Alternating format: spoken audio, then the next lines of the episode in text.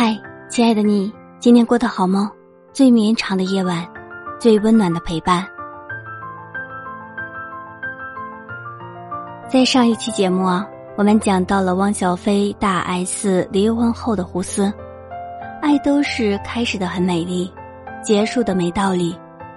看着满地都是撕裂的脸皮，真的是丑陋又绝情。今天呢，让我们继续讨论这个话题，聊一聊。如何把开始的美好维持的稍微久一点，再久一点？都说了，这是婚姻中一直以来的难题。婚姻其实是一个漫长的、不断妥协和再适应的过程。没有永远的婚姻，只有共同成长的夫妻。婚姻是一个盒子，里面装着爱情，同时也装着自尊和独立、包容与理解。结婚久了，必然会在琐碎的日常中，逐渐失去最初的热情、迷恋、冲动。婚姻里的两个人，就是同一个战壕的战友，光有吸引力还不够。若想维持一段长期关系，还需要磨合和经营。这是一场势均力敌的合作，要么双赢，要么双输，互相独立又相互依赖。这才是一段婚姻该有的样子。可以说，婚姻没有最好，只有合适。如人饮水，冷暖自知。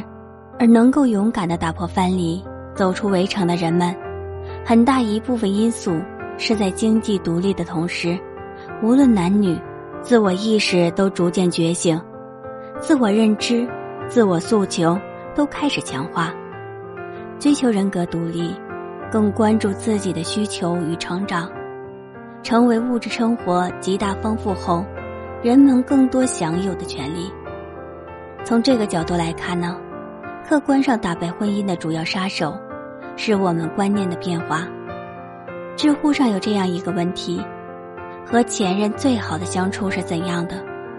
有个高赞答案这样回答：和前任的最高境界。大概就是两个人能够重新坐在一起，欣喜的看到对方因为自己的离开，成为了一个值得仰望和尊敬的人，这样才不枉相爱一场。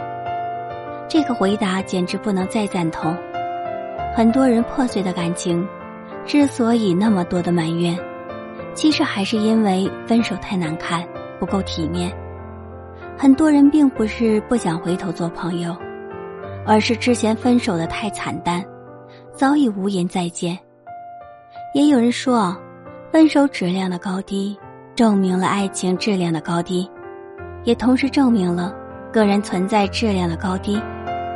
不管爱也好，不爱也罢，都应当体面的分手，尊重自己的过去和过去的自己，这是一种无上的收获，也是对爱情最该保有的敬重。人生没有十全十美，感情也没有错和对。体面的分手，再相爱也坦然。若不见，也不枉我和你在一起的那么多年。对此，您有什么看法吗？欢迎在评论区留言。若您喜欢这档节目的话，请帮主播点个订阅。感谢您的收听，我们下一期同一时间再见。